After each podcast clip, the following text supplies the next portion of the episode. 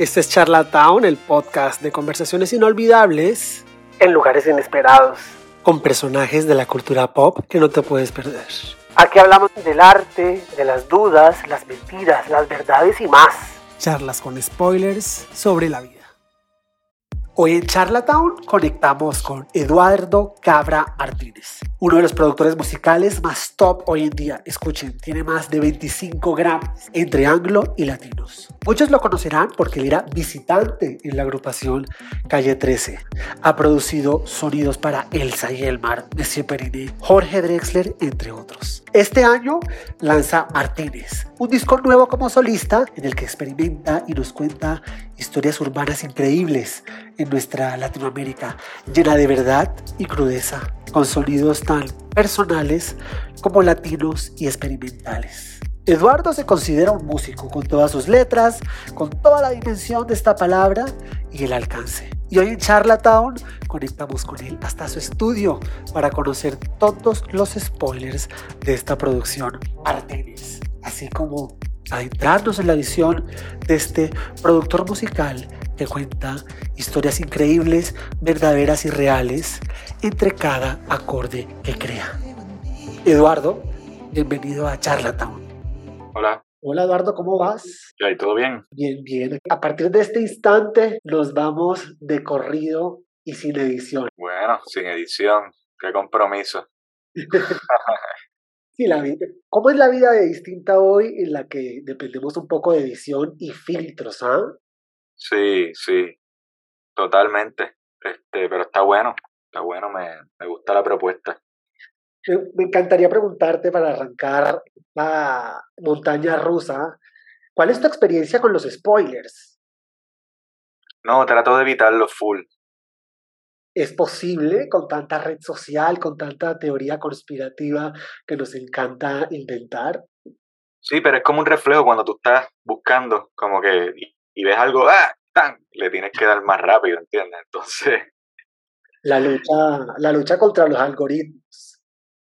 Sí, sí. Este, pero fíjate, la lucha, para mí más la lucha viene, viene del lado de cómo tratar de entrarle al algoritmo sin que se dé cuenta. Este, para mí, el algoritmo no es lo que, no, no lo veo como si me estuviese ofreciendo algo. Este, de hecho, cuando el algoritmo me ofrece algo, trato como que de cancelarlo. By the way, este, cuando estoy haciendo y de repente me, me dice que tienes que chequear esto basado en tu, en tu, en tu búsqueda reciente trato de no, de, de, ignorarlo, la oferta. Este, lo que está, pues el algoritmo ese que está más, que te lo ofrecen así de la, a la cara, tú sabes, el que es más evidente. Este, pero bueno, yo trato de hacer eso porque este, en la propuesta mía de lo de cabra, trato de también de jugar con eso y es parte de, la propuesta, estar consciente de, de, la oferta actual. Este, también de, alguna manera critico eh, la gente pues que alimenta el algoritmo y yo trato pues de, de complementar eso, ¿no? Este, con otro, darle otro tipo de alimento al algoritmo para ver cómo se manifiesta. Es cierto, tenemos que, uno básicamente los construye, uno no puede soltar la rienda de su propio algoritmo. Uno también puede crear lo que uno consume. Y si hablamos de algoritmos y spoilers, ya desde el punto de vista del proceso creativo, ¿cómo se cuidan esas filtraciones cuando la gente está tan acostumbrada a hurgar? Tú que colaboras con tantas personas que tienen la mirada encima de saber en qué andan, ¿cómo se cuida al, en lo posible el proceso creativo, el tuyo personal, así como cuando trabajas con otras personas? Pues fíjate, yo sentía que, este, y pueden ser por dos razones, pero yo sentía que antes había como que más una sed con respecto a eso. Yo creo que la gente ahora como se sabe que en algún momento se va a publicar, pues quizás no tienen esa sed. Este, por ejemplo, en el caso mío, y me voy a usar de ejemplo, cuando yo sabía que alguien estaba ya preparando un disco, pues yo trataba de me meter en los torrents, este, y trataba de buscar la manera pirata de, de conseguir ese trabajo antes de que saliera publicado, porque yo sabía que de alguna manera iba a liquearse. Casi siempre se liqueaba y me pasó a mí, este, que en el primer disco de Calle 13 se liqueó y, y, salieron y yo me acuerdo haber estar escuchando el disco como una o dos semanas antes de que saliera publicado, pero eran mezclas, eran, eran pruebas, no eran cosas que no estaba al contrario, que no estaba mezclado, eran rough mixes y cosas que estaban en proceso. Y yo siento que ahora como que por el lado de la música como que no está tanto, no está esa hambre por ver qué es lo próximo. Este, y eso, bueno, como me da igual en verdad, como que no tengo criterios sobre eso, si está bueno, si está malo. Yo, ya, eso es lo que tenía que decir sobre eso. Es verdad, yo creo que eh, es la sed general, ¿no? A veces no hay que dejarse llevar por el exterior, sino más bien preocuparse por el trabajo en casa. A mí me pasó algo muy especial, pues no te voy a decir que es una epifanía, pero escuchando tu disco, el, el de Martínez, es un disco con mucho sabor latino, pero está indexado como un disco alternativo. Y me llevó a preguntarme si la interpretación del ritmo que hace cualquier artista de un género es su alternativa, básicamente todos los géneros y todos los cantantes son alternativos. ¿Por qué el género de un disco como este cae en alternativo? Si es un disco, las son ocho canciones con flow latino, es, es como un nuevo folclore. Total, yo creo que más bien es por la mezcla de elementos.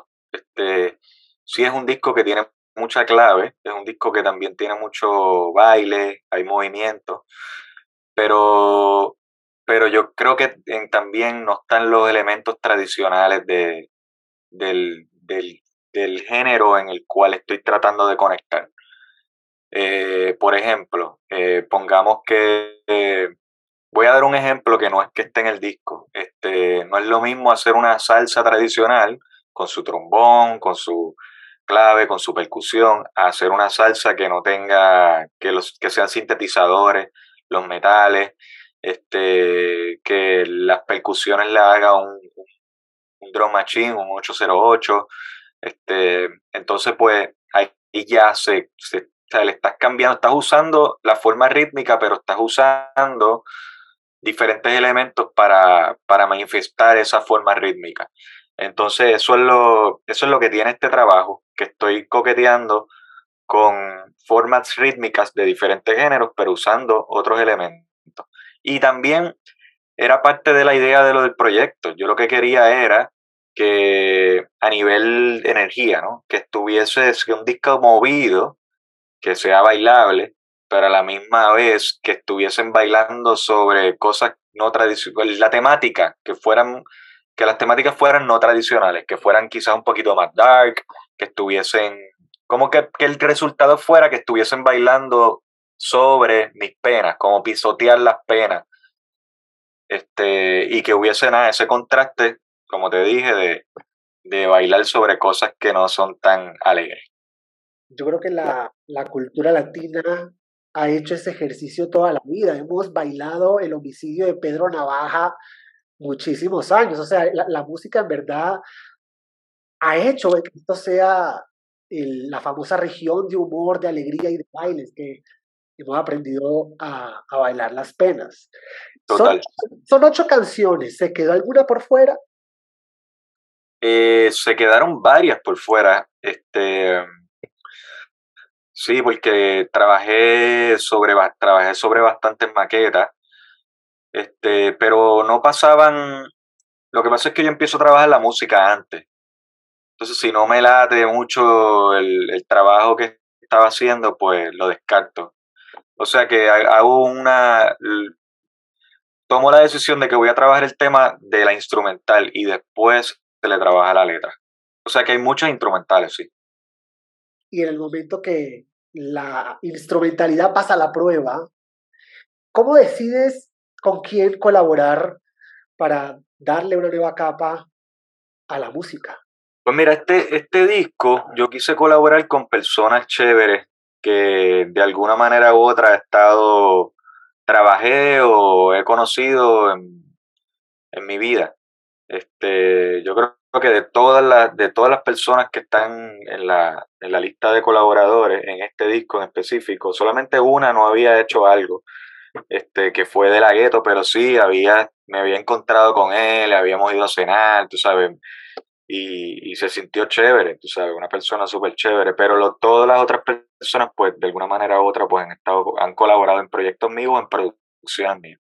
Entonces, pues ese fue el criterio el criterio fue uno más humano, no era más de, ah, quiero colaborar con este porque tiene muchos views o muchos likes, o quiero colaborar con este porque le cae al tema, no, era más bien, me encantaría colaborar con estas personas, tengo estas canciones y empiezo a hacer pareo de, con, de qué personas pudiese entrarle a, los temas que tenía ya seleccionados.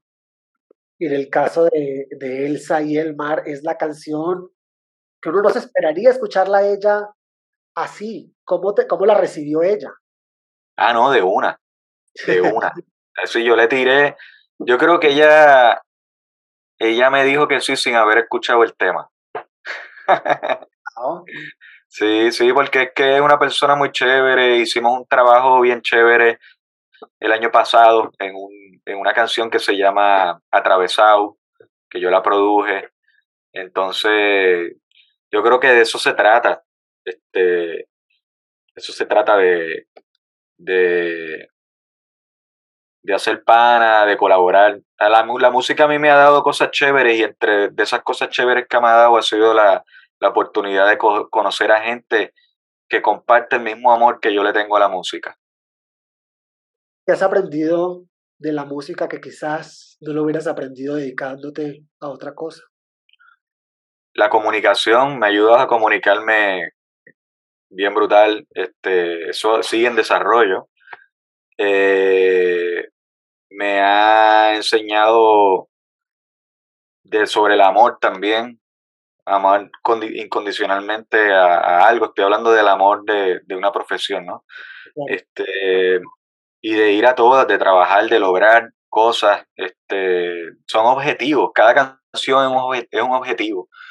Cuando se presenta la oportunidad, entonces llegar a ese lugar pero no solamente llegar, eh, no yo quiero llegar pero pasándola bien, este, llegar pero desde el gozo, de la satisfacción y, y, llegar saludable también a ese fin, porque a veces los trabajos, bueno, yo tengo una relación tóxica con mi trabajo, este, porque, porque yo me voy a todas, ¿entiendes? Yo priorizo mi trabajo.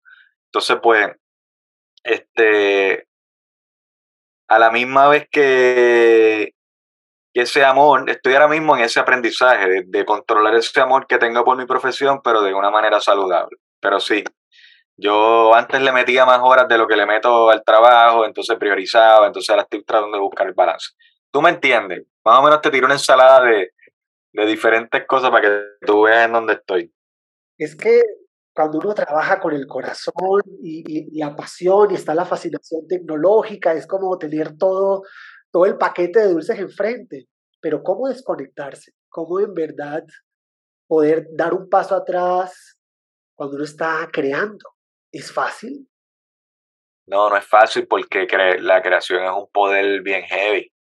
Este, imagínate, este, inventarse algo que no existe y quizás en un día, dos días, una semana. Este, y ese poder es, ese poder es bien heavy y yo creo que lo más importante de ese poder es estar consciente y hacerlo con responsabilidad por el alcance, por la repercusión que tiene ese, ese poder creativo que uno tiene. Cuando un disco está verdaderamente terminado. En este caso estamos frente a ocho canciones, se quedaron unas por fuera. ¿Cuándo es ese momento en que tú dices, ya, ya quedó, me tengo que desconectar o el proceso ya no da más? Mira, este, yo creo que yo me trato, yo trato de dejarme llevar por el instinto. Es como una, es ese, ese dolorcito que te da en el pecho cuando tú sabes que estás haciendo las cosas bien. ¿Sabes? No hay algo no hay como una fórmula sobre cuándo el tema está terminado. Entonces, más bien tratar de ser honesto con lo que uno está tirando y también tratar de ser honesto con la en, en la toma de decisiones. Cuando uno decide, ah, bueno, hasta aquí, hasta aquí está, porque tengo esa sensación de satisfacción. Lo que pasa es que es una lucha constante de, de, del conocimiento técnico que uno tiene y a veces uno se deja llevar por el libro y por, la, por lo que se supone que sea correcto versus este instinto que, que, que trata de, que es como que el, otro lado y está tratando de luchar en contra de lo que se supone que sea correcto. El problema es que mientras va pasando el tiempo, ese método se va solidificando. Entonces, mientras uno va haciendo canciones y canciones y canciones y canciones, pues el método tiende a empoderarse. Entonces, la cuestión es luchar en contra del método. Ahora mismo yo me encuentro en ese punto, en la lucha en contra del método y tratar de buscarle la quinta pata al gato para romper con el método, porque si me, si me pego al método, todas las canciones o todos los proyectos o todas las producciones que voy a estar trabajando me van a sonar igual. Entonces yo no quiero que me suene igual. Yo quiero trabajar con un montón de gente y que, y que cuando... Y, y, tener como que sentir de que estamos haciendo algo nuevo. A mí, una de las preocupaciones más grandes es, bueno, no preocupaciones, déjame darle un duda a lo que te voy a decir. este, a mí, me, para mí es un insulto que me digan, pero un insulto, pero lo tomo bien, que me digan, escuché esta canción, como que puedan identificar la, como que puedan identificar una producción mía, como que me digan, ah, diablo, escuché eso y se me parece, se me parece a, cosas que tú hayas hecho. O para mí no es, que me puedan identificar me parece un insulto y lo cojo personal. Porque a mí me gusta, no me gusta que me, que me puedan identificar. Estoy tratando de hacer poquito a poquito a poco cosas que se salgan un poco de la línea para tener ese factor sorpresa y no puedan identificarme en, en, en, la, en los proyectos que yo hago. No estoy hablando solamente de los míos, estoy hablando también de producción. Porque yo, yo honestamente me considero como un productor, yo no me considero como un, como un cantante. O esto, estos dos, este disco de Cabra y el de Martínez, han sido dos caprichos que yo hice, cosas que yo quería hacer, como que hacer un check de y decir que lo hice, este, para no arrepentirme en el futuro, y eso yo lo, lo, lo, menciono en una de las canciones, este, la canción se llama Tocó Madera, del último disco. Están, está diciendo las razones por las cuales estoy, hice el trabajo de Martínez.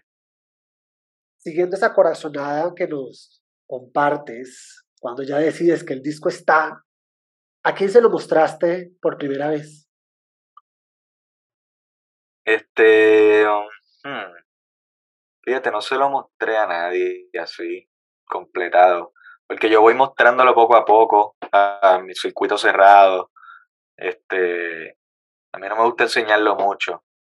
Este, pero sí como que Ah, bueno, una de las primeras personas que se lo enseñé, que se lo envié como dos días antes de que saliera, fue a mi hermana. Se lo envié. Así, mira, voy a sacar un disco en dos días, escúchalo. pero fue como dos días antes. Este, pero sí. ¿Y qué te dijo? Este,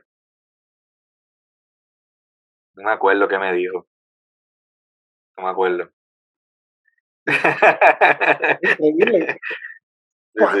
¿Tienes idea de cuántas canciones has creado? Eh, no tengo idea. Si.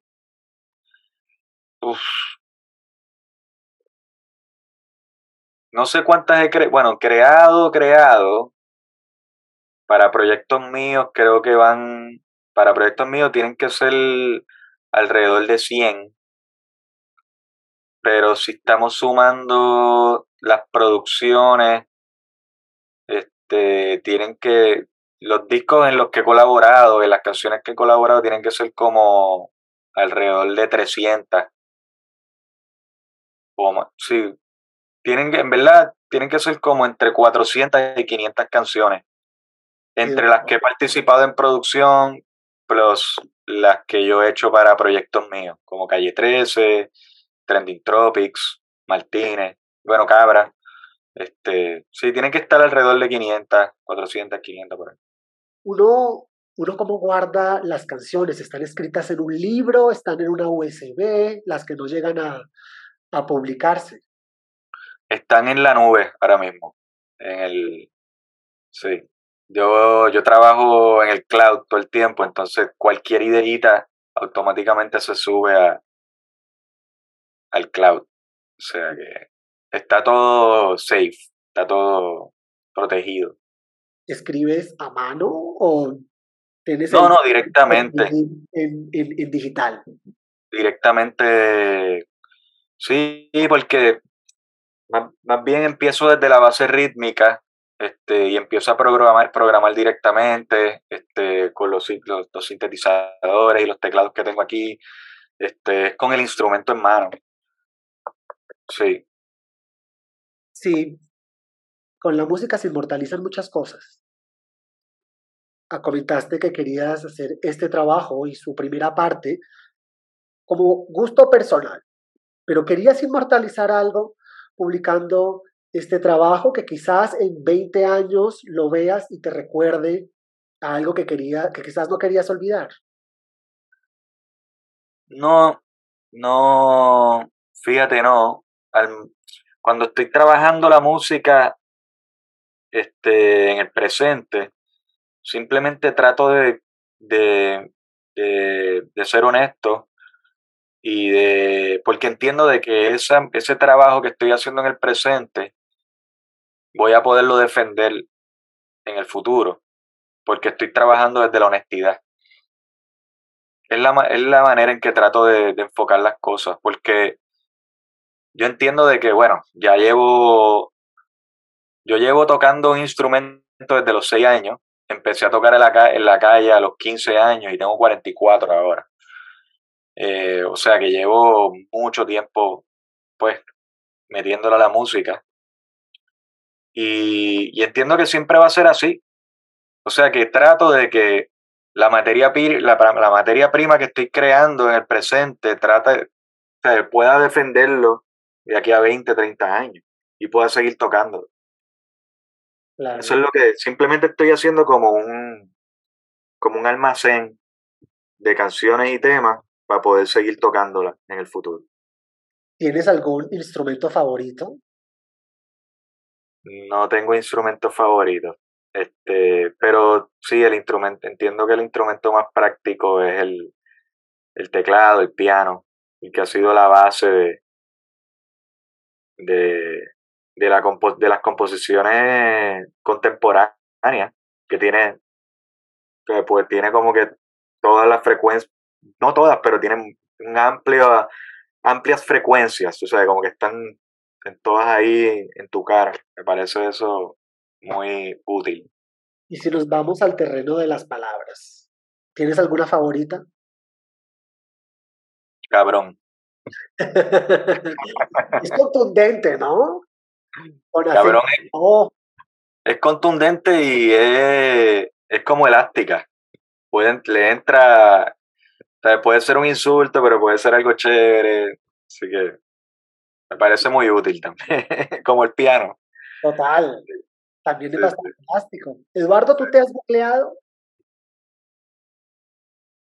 Sí, a veces para buscar recursos, para buscar fotos viejas. Este, sí, como que ah, necesito una foto vieja, voy, pan. Es increíble. Si nosotros nos diéramos la difícil tarea de sentarnos a hacer tu currículum, también por gusto personal, que los currículums hoy en día cada vez son más minimalistas. ¿Cómo, cómo te describirías y qué trabajos pondrías ahí que acompañaran tu descripción? Pues mira, yo en la, en la bio de Instagram, lo único que yo tengo puesto es músico.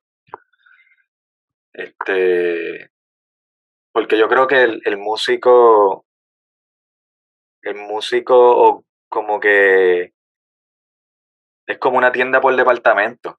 Total. Yo creo que el, músico tiene, para tú ser músico tienes que hacer un montón de cosas. Entonces a veces hay, hay perfiles que ponen como que un montón de cosas, ponen músico, productor, este, empresario, que sí, se ponen un montón de cosas, pero yo creo que todo eso se resume en la palabra músico. ¿Sabe? La música está creando. Yo, ok, déjame definirte músico, vamos a, vamos, vamos para eso. Este, yo creo que el músico es creador, es arreglista, es productor, eh, es empresario también, el que tienes que estar pendiente a tu, a tu trabajo, a tus composiciones. Este, también es pana, es amigo en el estudio, este, es comunicador también, independientemente esté usando las palabras o no, estás comunicando emociones, que eso también viene por el lado creativo. Este, o sea, que son un montón de cosas. Entonces, para sobrevivir en la música hoy tienes que hacer un montón de cosas. Y yo se lo digo a, a, a los panas que están, que, que vienen para acá, este, a la gente que está empezando a meterle. ¿Sabes? Tú no, músico no significa que sea un instrumentista, que by the way, instrumentista también cae dentro de la definición de músico. Entonces, que es algo muy amplio. O sea, que yo simplemente usaría esa palabra, muy minimal, músico. Y elástica, como cabrón. ¿Perdón? Elástica, como cabrón. Claro, claro, y es muy elástico. Como te dije, sí, es como una tienda por departamento. El, y hay que meterle, y eso también, eso también demuestra que trabajar en la música no es fácil, porque tienes que, tienes que dominar, por lo menos, por lo menos, por lo menos en el, en el, en en el lado, en el lado básico pero tienes que dominar diferentes, diferentes disciplinas, disciplinas dentro de la misma música, entonces es bien difícil. Eduardo, ¿cuál sería el no que más te ha enseñado en esta trayectoria como músico? El no que más me ha enseñado. Este. Yo creo que el no fue como que, que Déjame, pensar bien porque es buena. Siempre las preguntas de no relacionadas con el no son más difíciles que, la, que las del sí. Este, porque uno puede hablar de las cosas que uno ha hecho, pero de las que uno ha dejado de hacer es cabrón. Este, entonces, yo creo que el no que más me ha enseñado ha sido el, el no más de, de para el calle 13. Yo creo que, que necesitaba esa pausa bien brutal para entender el trabajo que yo había hecho y para que también la gente me comunicara sobre y me enseñara de cosas nuevas, este, de poder compartir con gente nueva. Eh, yo creo que eso fue para mí bien importante. Estoy hablando simplemente de, estoy hablando de trabajo, ¿sabes? De no, de trabajo. Y, y entiendo de que, que en los últimos ocho años pues ha sido un cambio y ha sido un aprendizaje constante de, de creativo y de, y de conocer gente nueva y de trabajar nueva música, de tener diferentes este, puntos de vista, hablar con gente que también tiene diferentes puntos de vista de este, creativo y de la vida. O sea que yo creo que eso fue, hay un antes y un después de, de, de mi trabajo como productor, porque honestamente, antes de ese no, yo no estaba muy claro de, de, de todas las cosas que yo estaba haciendo a nivel de producción. ¿Sabes? O sea, hice un montón de cosas, pero, pero no tenía, era, el amor era tanto que, que yo le tengo, que, que el amor es tanto, que le tengo a la creación, a la producción y todo eso, que yo no me, eso me cegaba y no me daba cuenta de, de, del trabajo que yo estaba haciendo a nivel creativo y a nivel producción. Ya van a ser 20 años, o ya son 20 años de, de ese hit Atrévete. Hoy en día, me imagino que hasta en cualquier lugar puede sonar la canción. ¿Qué es lo primero que se te viene a la mente cuando estos déjà vus, cuando la serendipia te persigue? Pues, tú sabes que yo, yo, yo no escucho tanta música. Yo no, en el, la música que yo, que yo escucho es la música que está de fondo, que inevitablemente entra a mis oídos. Y la música que escucho aquí en el estudio, pero en el carro, cuando yo estoy manejando, pues yo escucho podcast o no escucho nada de música. Este, y cuando me topo con el tema o la escucho de fondo, porque yo no voy a poner el tema aquí en el estudio, yo no me voy a poner a bailar, ni a escuchar, ni a analizar el tema. Naturalmente empiezo a conectar con, el, con, con la grabación, con la concepción de, de, los temas. Y eso no solamente me pasa con, con ese tema, de Atrévete. Me pasa con todos los temas. Eh, me, recuerdo de los músicos, de la gente que colaboró, de las horas de estudio, el micrófono que se usó, este, cómo salió la idea. Entonces tengo como fotografía de todo eso, de todos esos momentos, de todas las canciones en las que yo he participado. ¿Consideras que tienes buena memoria? Para eso, solamente para eso. Pero tengo una memoria desastrosa. By the way, le tengo que poner a las llaves como que una, una, un dispositivo para que me acuerden dónde las dejé. O sea, se me olvidan las cosas, pero al momento. A veces voy a mi casa a buscar algo y me quedo en medio de la sala, pero yo sé que vine para algo, pero no me acuerdo para qué fue. Pero con respecto a los arreglos y las decisiones que se toman en producción y el tiempo que invertí en producción, me acuerdo de todo. Eduardo, Karaoke es una de mis canciones favoritas del disco. El título me parece que no sabes qué esperarte cuando la escuchas y evidentemente pues es una canción instrumental. ¿Por qué Karaoke se quedó sin voz?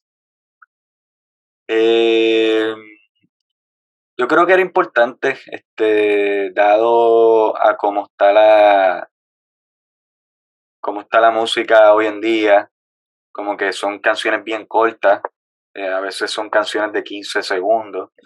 Este, yo creo que te quería darle la oportunidad a, una, a, una, a un tema de 10 minutos y quería darle la oportunidad también a que fuera instrumental, darle ese espacio. Eh, llamé a par de amigos, hicimos como una maqueta, este, y empezó, y después yo empecé a sumarle elementos.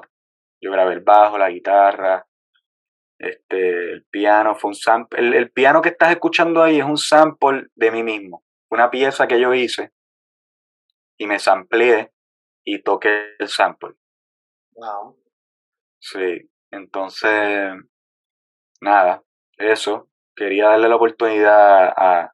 y ponerla en el medio del disco. Este, estaba hablando hace poco con, con una amiga y me estaba diciendo de que de que ella escuchó el disco de, de Raúl Acao. By the way, ella me dijo también que empezó a ver que yo estaba tirando los singles y cuando vio que iba a tirar el disco completo ya paró de escuchar los singles. Entonces dijo, bueno, voy a esperar a que salga el disco completo. Entonces cuando llegó el momento de, de escuchar el disco completo, ella dice que ella pensó de que el, el, algoritmo le había brincado y había entrado en otra cosa que no tenía, como que el algoritmo le había jugado en contra y después se dio cuenta de que nada, que a mitad de disco hay una canción, hay una pieza instrumental de 10 minutos. Y le pareció, le pareció gracioso eso, ¿no? Porque también es un tema que, que lo, parte del objetivo era que yo quería de que, se, que, cuando estuviera, cuando entraras en la canción te desconectara de, y se convirtiera en música de fondo también. Ese era el objetivo. y que volviera, y que volviera a empezar el tema justo de, y que volviera a empezar el disco después de esa canción. Sí, como una pausa y un silencio necesario en, esta colección de, de, historias. Eduardo, el tiempo vuela, ya llegamos aquí al final de, de esta charla en Charlatown con una pregunta clásica que tenemos aquí. Si esta conversación se convirtiera en, en una de las de tu colección en la nube, ¿qué nombre le pondrías? Este, par de cabrones. pues sí, contundente y elástica. Que, que, que, Eduardo, muchísimas gracias. Espero que sigas creando música que nos permita no reconocerte para saber que eres tú. Increíble. Muchísimas gracias. Es un discazo. Gracias, brother. Puede escuchar, es que es muy diverso. Estamos frente a un nuevo folclore, como te lo decía al nuevo inicio, en el que las personas están tomando personal el proceso creativo de la música. Muchísimas gracias. A ti, brother. Gracias, man. Así llegamos al final de este episodio. ¿Qué crees? Vienen muchos más que no te los puedes perder. Yo soy Álvaro. Chao.